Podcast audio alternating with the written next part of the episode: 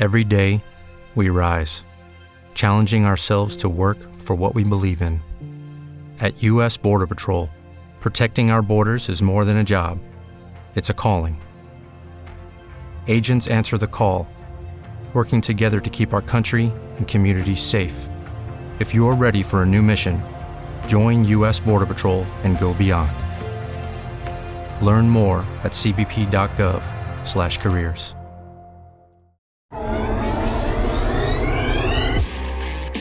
Estudio Podcast.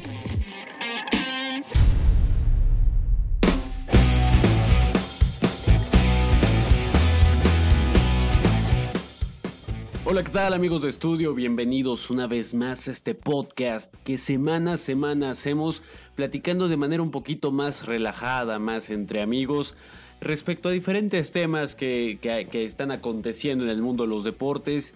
Y ho- hoy, cuando estábamos pensando de qué hablar en este podcast, me recordé de, eh, por el motivo del aniversario del, del título de Chelsea contra el Bayern Múnich, con lo bien que me caía ese Chelsea por Didier Drogba y lo mal que me caía el Bayern Múnich por, por tantos jugadores como Frank Riveri, como Arjen Robben, jugadorazos, pero que mal me caían. Entonces, eh, llegó a mí el hablemos de Champions League, porque nosotros somos gente que empezó a ver fútbol cuando estaba Chepchenko, cuando estaba eh, Zidane, cuando estaba Kaká, y son personas que ya han ido poco a poco desapareciendo de la órbita de este deporte. Antes de comenzar, quiero saludar con muchísimo gusto a mi compañero y amigo Elías. ¿Cómo estás, hermano? Hola, Tier, ¿cómo estás? Muy bien aquí, este, haciendo la tarea y recordando bellos momentos de cuando empezamos a ver el fútbol y todo. Saludo a Toño, que poco ahorita lo presentarás, y a Roberto. Roberto Jiménez. ¿Qué dice la vida, Roberto Jiménez? ¿Cómo te encuentras? ¿Qué tal, Edgar, Elías, Toño? Pues eh, un poco nostálgico por recordar bellos momentos del fútbol, algunos no, no, tan, no tan alegres, pero vamos a darle de una vez, ¿no? Me parece excelente, me parece excelente. Y como siempre, culminando este equipo, José Antonio Gozaín Hanna, ¿cómo estás, hermano? ¿Qué tal hermano? Muy buenas noches, días, tardes cuando nos escuchen, claro. Eh, amigos Roberto Elías, ¿cómo están? Pues sí, eh, emocionado porque siempre es bonito recordar, eh, sin, claro, instalarnos en el pasado, porque siempre soy un creyente de que lo mejor es lo que tenemos ahora y lo que está por venir, pero nunca está de más eh, recordar quiénes sentaron las bases, al menos eh, para nuestra generación de esto. eh, de esta Champions League que es eh, un torneo tan icónico y tan especial para todos nosotros. Sí, eh, buen punto que tocas, porque mucha gente cuando escucha hablar de la Champions y de cosas así, ataca diciendo que pensamos que el fútbol se inventó con el Barcelona, con Lionel Messi o con cosas así, y hay que tener un poquito más de análisis, y por eso quiero saber para ti, Elías Ochoa, porque todos llegamos al fútbol europeo de alguna manera distinta que de la que llegamos al fútbol mexicano. Le vamos a alguien del fútbol mexicano por nuestros abuelos, por nuestros padres, por la ciudad en donde crecimos. Pero tú, ¿cómo llegaste a convertirte en el ferviente aficionado del Fútbol Club Barcelona del que ahora eres? Porque tú, cua- cuando empezaste a hinchar por el Barcelona, me imagino que era la época en donde empezó, eh, que, estaba Giovanni Dos Santos, el debut de Lionel Messi, Ronaldinho Gaucho, haciendo todo allá en la ciudad catalana. Pues, bueno, verás, Edgar, este, yo comencé a ver el fútbol con mi papá, entonces nos parábamos a ver la Premier, este, veíamos también la Liga Alemana, la- pero yo recuerdo, o sea, antes de ser un fiel creyente del Barcelona, este, yo, yo era hincha del Arsenal. Mira nada más, mira nada más. Y hace, y- y a- a- hace unos días recordamos esa, esa final de Champions. Sí, y es que, o sea, bueno, yo, yo veía el Arsenal y decía, vaya, qué equipo, me gusta, me gusta el logo, me gustan los colores, uno de mis colores favoritos de niño era el rojo, entonces pues, yo veía el rojo con blanco y decía, oye, me gusta, me gusta el equipo, me gusta todo, también recuerdo que obtenía regalos a veces del Manchester, o sea, estuvo presente la Premier antes que la liga.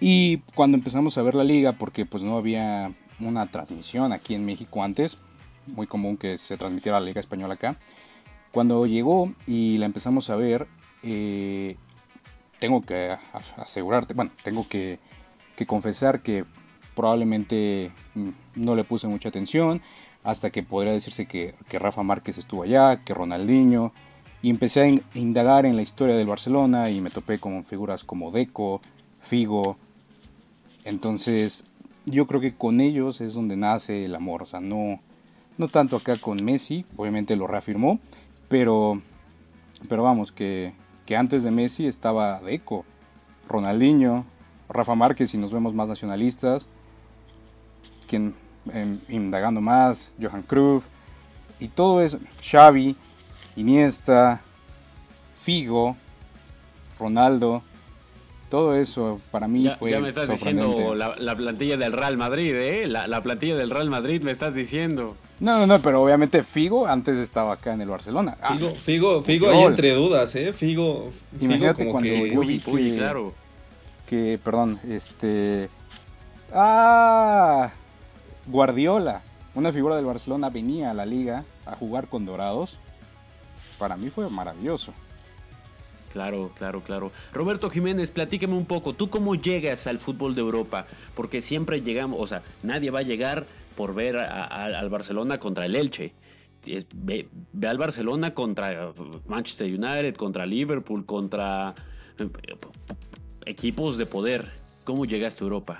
¿Cómo llegaste a la UEFA Champions League? Mi, afición, mi afición al, fútbol europeo básicamente se da en la Champions.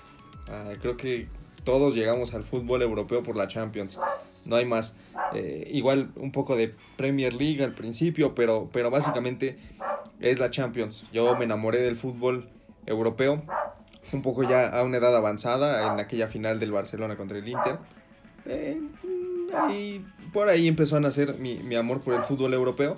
Y yo sí puedo decir que, soy aficionado al Barcelona, de, del Barcelona de, de Ronaldinho para acá. A mí no me pregunten de atrás, obviamente los conozco y todo esto, pero pues no, eh, mi afición se da de, los tiempos de Ronaldinho al presente. Ahí es donde justamente nace todo este amor. Sí, bueno, eh, me parece un discurso más coherente porque Elías viene a hablarnos de Johan Cruyff y cómo jugaba con el fútbol total, cuando el, el Camp Nou le cabían 15 mil personas. Sí, sí, sí. Está, hablando de pelotas pelotas de cuero. Pues es, que, me... pesaban 3 kilos las pelotas. Pues no, me veo joven, pero, no, les conocía la, verdad, la verdad es otra. José Antonio Gozaín yo sé que tú eres un hombre contracultural, me, me voy a atrever a decir. Yo sé que eres un hombre que no va con las masas, que no se va a, a, poner a vibrar por el Chamartín o por la Masía o por Old Trafford pero, pero tú, tú sigues esos sueños del fútbol europeo porque sé que te gustan esas historias de los pequeños contra los gigantes y la Champions League ha sido un ejemplo de eso. Claro, sí, eh, viéndolo así contracultural, de otra manera quizás un payaso, pero al final pues eh, siempre, siempre intentando pues no irle al Real Madrid o al Barcelona que auténticamente no me llaman la atención, ni ellos ni sus formas de hacer las cosas. Eh, en mi caso, el, fútbol europeo, pues lo, comencé a seguir con la liga italiana, que cuando era chico era, eh, pues, era quizás la mejor del mundo, antes de todas esta, se destapara toda la corrupción y la Juventus. Eh, a mí me gustaba muchísimo ver a Del Piero jugar con la Juventus. No era muy consciente de lo que veía, solo me gustaba. creo que era en ESPN, las, mañanas de los sábados. Ya más adelante, en 2005, esta final legendaria de, de la Champions cuando Liverpool viene de atrás de un 3-0. Eh, yo me acuerdo que estaba en primaria todavía y pues fue, fue impactante ver, ver cómo, cómo dan la vuelta a un marcador tan adverso justamente contra el, el, el Milán me parece. Y bueno, los de Steven Gerrard, y bueno, quedé impresionado justamente con Steven Gerrard y su liderazgo y su fútbol. Y entonces me metí un poco al fútbol inglés y ya le eh, fue, fue así un poco progresando. Nunca tuve un solo equipo en Inglaterra más que por ciertas épocas. Eh, me gustaba muchísimo inicialmente el Tottenham, hasta que de alguna manera u otra ya se vuelven recurrentes eh, visitantes de la Champions, asisten siempre. Ya les encuentro un poco de aburrimiento en ese sentido. Y, y bueno, pues historias en, en, la Premier hay muchísimas cada año. La, una insuperable es la del Leicester City. Nunca simpaticé por ellos, pero caray, todos los veíamos. Es la historia, yo creo, más increíble de todos los tiempos y vino a suceder en, en épocas modernas. Luego comentabas el aniversario. En épocas este del City. Así es, o sea, ¿quién, Liverpool no pudo el año pasado contra el City por un puntito. Y viene el Leicester y, y, bueno, pasaban dos semanas, tres, cuatro, ya iba la semana 15 y todos estábamos esperando de alguna manera u otra que se cayera el Leicester. No pasó, campeonaron y yo creo que eso se va a quedar ahí para siempre. Lo comentabas hoy, el, el aniversario de esta final donde el fútbol inglés de alguna manera u otra impone condiciones con, con un fútbol muy cerrado, pero ese gol de Drogba en un córner, los penales, me pareció una de mis finales favoritas, la, la del 2011 contra el Bayern, eh, también Drogba de los jugadores que más me han impactado, un tipo con ese clutch de anotar siempre en las finales, un, un fuera de serie a mi entender Drogba. Ahorita recapitulando un poco las palabras de Toño en donde habla de Leicester City y su proeza, pronto, pronto vamos a tener a uno de esos actores, a uno de esos participantes, uno de los dirigidos por Claudio Ranieri en estudio, para que no se lo pierdan y chequen una entrevista con uno de esos hombres que ya tiene su nombre inscrito en la historia del fútbol inglés. Ahora eh, Toño, se me adelantó y, él sí mencionó, él sí dio nombres. Me, me, mencionó a Del Piero, me mencionó a Drogba, que para mí podría ser sin lugar a dudas uno de los mejores jugadores africanos, a reserva de lo que la gente de 35 años para, para arriba me diga y traiga a George Weah a la conversación. Pero por lo pronto lo que yo vi y los contemporáneos del marfileño me parece sin duda alguna lo mejor. Elías Roberto Jiménez quiero que me platiquen de ese jugador que hizo cosas brillantes en UEFA Champions League, que ustedes lo admiran. Te escucho, Elías. O sea, pero solo en la Champions o en competiciones euro europeas. Tú date, es tu podcast, hermano, es tu podcast. No, ok, ok. Un jugador que, o sea, bueno, a lo mejor no, no realizó tantas proezas, pero que que enamoró con su juego. O sea, para mí hay dos. Uno es Ronaldinho, claramente. Siento que me vas a decepcionar con alguno de ellos. Ok, Ronaldinho. Ok, tal vez no. Ronaldinho, o sea, no, no he visto a alguien que, o, bueno, que haga que la gente disfrute cómo mueve el balón. Que haga que, que haga que hinchas de otro equipo, ya sea el Bernabéu, o sea, el Azteca, se le rindan eso, eso es maravilloso. Y yo creo que por la nostalgia de que lo vimos de niño, de niños, lo vimos con sus total 90, con, en ¿qué te gusta? Esa campaña de yoga bonito que creo que crecimos, que todos crecimos. En Pepsi, que salían los mejores jugadores como Zidane, Ronaldo, Ronaldinho, este, Andrea Pirlo, todos. Yo creo que yo me quedaría con él en primer lugar y en segundo, por el pasado de que venía de la Premier, David Beckham. David Beckham. ¿Te decepcionó? No, no me decepciona, me parece bueno. De hecho, yo, yo eh, tengo particularmente un punto de vista. Mucha gente dice que Ronaldinho pudo haber sido más si hubiera querido, pero el tipo fue balón de oro. El tipo ganó Copa del Mundo, el tipo ganó Champions, el tipo ganó Liga, el tipo ganó todo lo que podía ganar. Si después de ganar todo eso se quiere ir a poner una peda titánica, tiene todo el derecho, porque anotaba en Copa del Mundo, anotaba en, Liga de Campeones de Europa, y, no sé, no sé, me parece igual uno de los grandes protagonistas de esos inicios de los 2000 que, que, que iluminó al mundo entero. Roberto Jiménez, te escucho. Sí, mira, yo traía lo mismo que Elías, básicamente Ronaldinho. Eh, creo que es el jugador que emocionó y enamoró a esta generación de una manera eh, tan especial y tan bonita el, yo recuerdo mucho aquel, aquel baile que le propicia al Real Madrid en el que el Santiago Bernabéu se pone de pie y le aplaude a Ronaldinho. Eh, es algo... No, o sea, que, que tú no... Que tú, que tú a tus aficionados... Qué ridículos, ¿eh?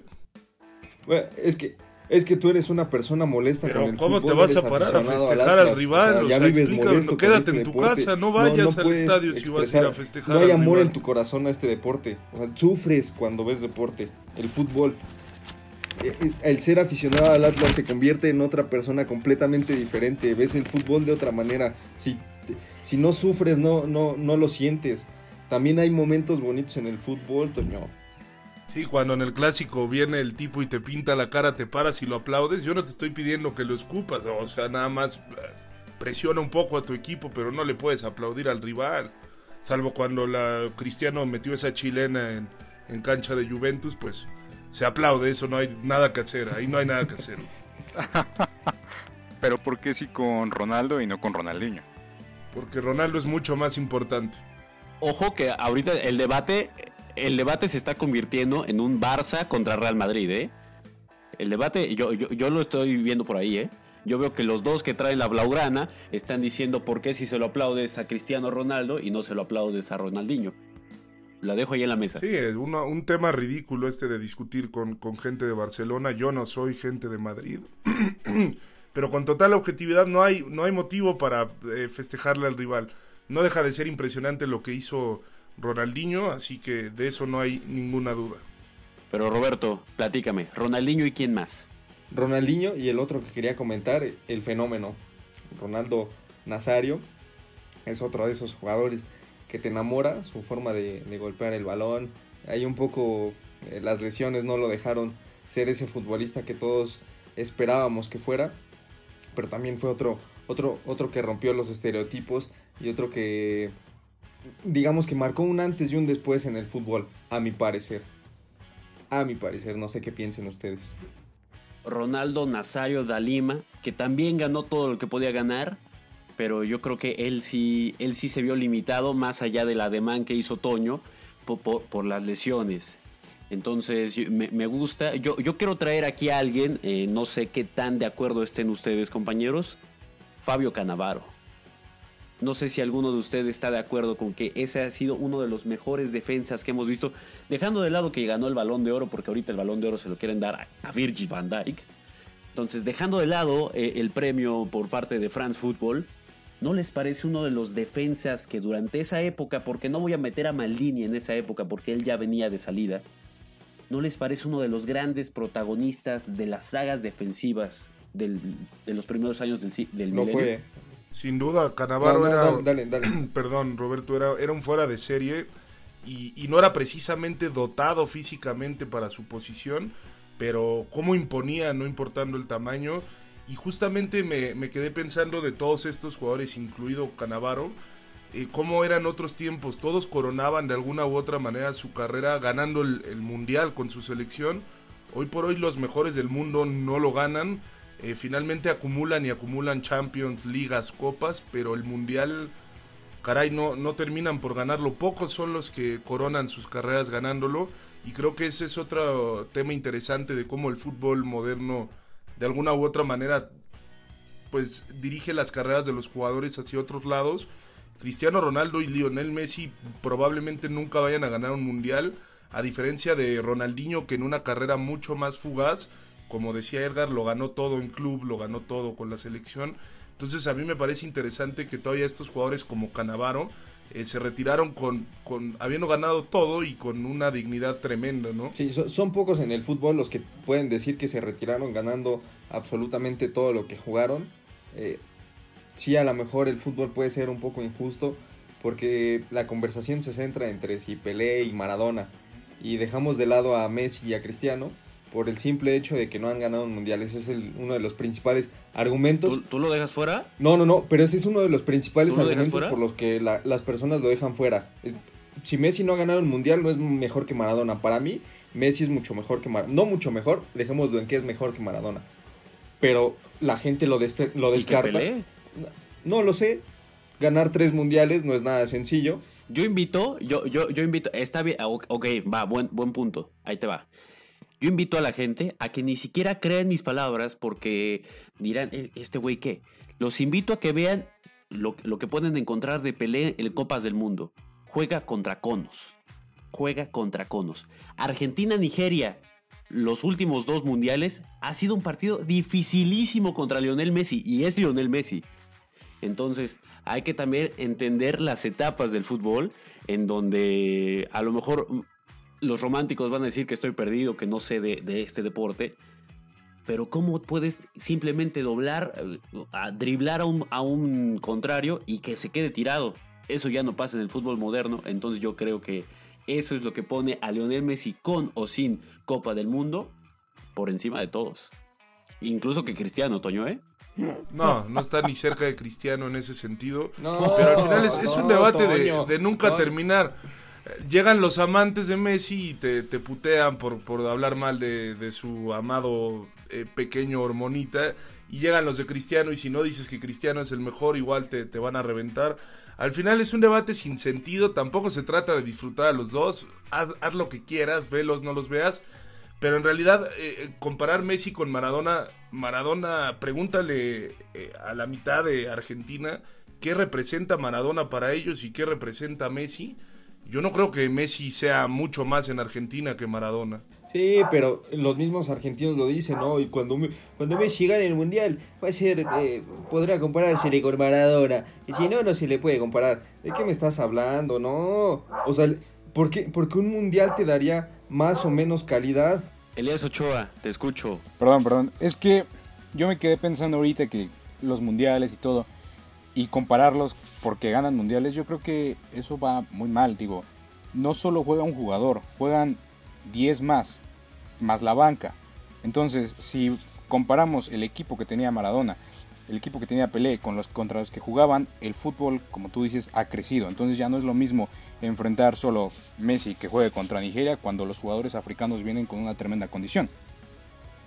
Yo digo que compararlos nada más por, por mundiales tampoco, o sea, no va. Pero, pero ¿cómo son de solapadores con Messi? O sea, al tipo lo alaban porque dribla a dos jugadores del Elche que no meten la pierna.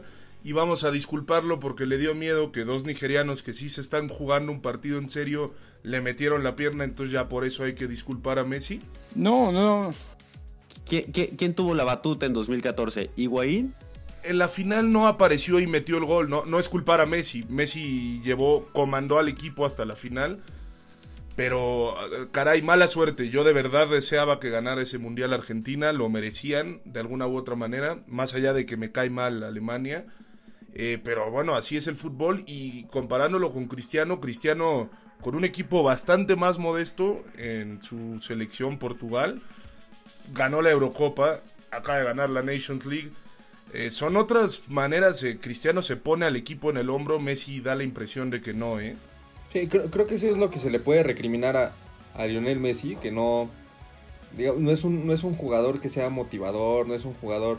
Por ahí hace unos meses, o no recuerdo cuánto fue, se filtró un, un video en el que Messi eh, motivaba y entre comillas motivaba a, a los jugadores del Barcelona tras convertirse en, el capitán del equipo. Y es una motivación que, que si la ves y la escuchas, en vez de, de alegrarte y impulsarte a conseguir cosas buenas, te deprime y te da el bajón tremendo. Lo escuchas y dices, no, ya ahorita voy a cortarme las venas o voy a hacer algo mejor de mi vida porque esto está muy triste. Entonces creo que es de la- lo único que se le puede recriminar a, a Lionel Messi, pero creo que en cuanto a talento puro, no hay comparación de quién es, de quién es mejor que quién. tal vez, o sea, Elías, por favor. Por favor. ok, perdón, perdón, o sea, sí, sí, sí, o sea, talento, Co- condiméntalo. ambos tienen talento, o sea, nadie va a negar que Cristiano es una, una bestia jugando y que Messi también, pero vamos, son diferentes personalidades. A, a Ronaldo siempre le gusta ver que, o sea, verse que está dando más de lo que todo el mundo puede. Si el tipo se para en zona de director técnico a alentar a su equipo cuando no está jugando la Eurocopa, vamos, es válido. Eso es su carácter y es su carácter aguerrido. Entonces no creo que ese sea un punto de comparación válido en el fútbol. O sea, son diferentes caracteres. Me, me parece bien. Son puntos muy, muy arraigados, además, porque yo, yo creo particularmente que lo que ha hecho Cristiano Ronaldo lo ha hecho con, eh, con ese esfuerzo, con ese, me- con ese deseo de mejorar y, vaya, ha superado a todos menos a menos claramente, para, para decirlo de alguna manera, para ni siquiera hablar más de Cristiano o hablar menos de Messi. eh, al mismo argentino. Pero caballeros, ya nos hemos desviado un poco, ya estamos llegando casi a la media hora de este podcast. Entonces quiero que solo me digan, quiero que ustedes me digan quién es ese jugador de ese principio del milenio que podrían traer a este momento porque extrañan mirar su fútbol. Elías, ¿te quedas con Ronaldinho? Sí, me, sí, sí, sí. Me quedaría con el Ronaldinho que, que lo ganó todo. Roberto, ¿le vas a copiar a Elías? No, yo me voy a ir con el fenómeno. Me parece que el fenómeno faltó demostrar lo que el talento que tenía, así que lo traería y lo nacionalizaría mexicano y que jueguen las Chivas, por favor. Antonio Gozaín, comentario, respuesta a lo que dijo Roberto y respuesta a lo que pregunté. Ridículo, punto. Y ahora bien, eh, el tema del jugador, pues me quedo con el Steven Gerrard eh, más vital, no, no el de los últimos años. Eh, me parece un, un, líder único en el fútbol inglés, en Liverpool. Y pues definitivamente sí, Steven Gerrard. Perfecto, entonces ya escucharon, nos quedamos con Ronaldinho Gaucho, nos quedamos con Ronaldo Nazario da Lima y nos quedamos con Steven Gerrard. Yo me voy a quedar con Fabio Canavaro, definitivamente. Eh, muy a pesar de mi idea de fútbol, en donde no me encanta que sea todo tan defensivo, yo, he tenido conversaciones respecto a esto con algunos de ustedes, pero ahí está, eh, contracultural como siempre, así me gusta hacer, todos se van con jugadores ofensivos, yo me voy con un jugador que era base en una saga central. Caballeros, algo con lo que quieran despedir el, el, el pod, ya iba a decir video, el podcast, Elías Ochoa. Eh, que el jugador mexicano que sería mi favorito sería Rafael Márquez. Toño, te escucho. Claro, Edgar, eh, finalmente pues eh, extrañaremos mucho a estos jugadores, eh, vendrán otros mejores, quizás algunos nos quedaremos añorando a uno que otro, pero bueno, los tiempos van cambiando y hay que estar siempre atentos a, los, a las nuevas generaciones. Tal vez ya no vuelva a haber un Ronaldinho, ya no vuelva a haber un Ronaldo, pero siempre hay que estar atentos porque en algún barrio de Brasil pueden hacer el nuevo Ronaldinho. Se llama Vinicius Junior, dicen por ahí. Roberto Jiménez. No, me parece que, que Vinicius Junior es, es, un muertazo. Aquí el que, el que va a llevar la batuta del fútbol en adelante se llama Kylian Mbappé y no hay, no hay más. Ya ganó el mundial, ya se quitó esa, esa losa de encima, pero yo sí voy a recurrir a, esta frase de, de, no nos comparen, disfrútenlos. A todos, no solo a Messi y Cristiano, disfruten el fútbol si quieren. Y si no, pues hagan lo que quieran. Ahorita que hay Bundesliga, te quiero que conozcas a Jadon Sancho. Te lo encargo. Pues gente, muchísimas gracias. Ya saben, como siempre, vamos a estar generando contenido por todos lados. Instagram, Facebook, Twitter. Eh, ¿Qué otra me falta? YouTube. Todos, todos, todos, todos. No se pierda de nada. Yo soy Edgar Rosado. Elías Ochoa, Roberto Jiménez, José Antonio Gozaín estuvieron con ustedes. No se pierdan de nada porque en estudio tenemos absolutamente todo. Chao. Esto fue Estudio Podcast.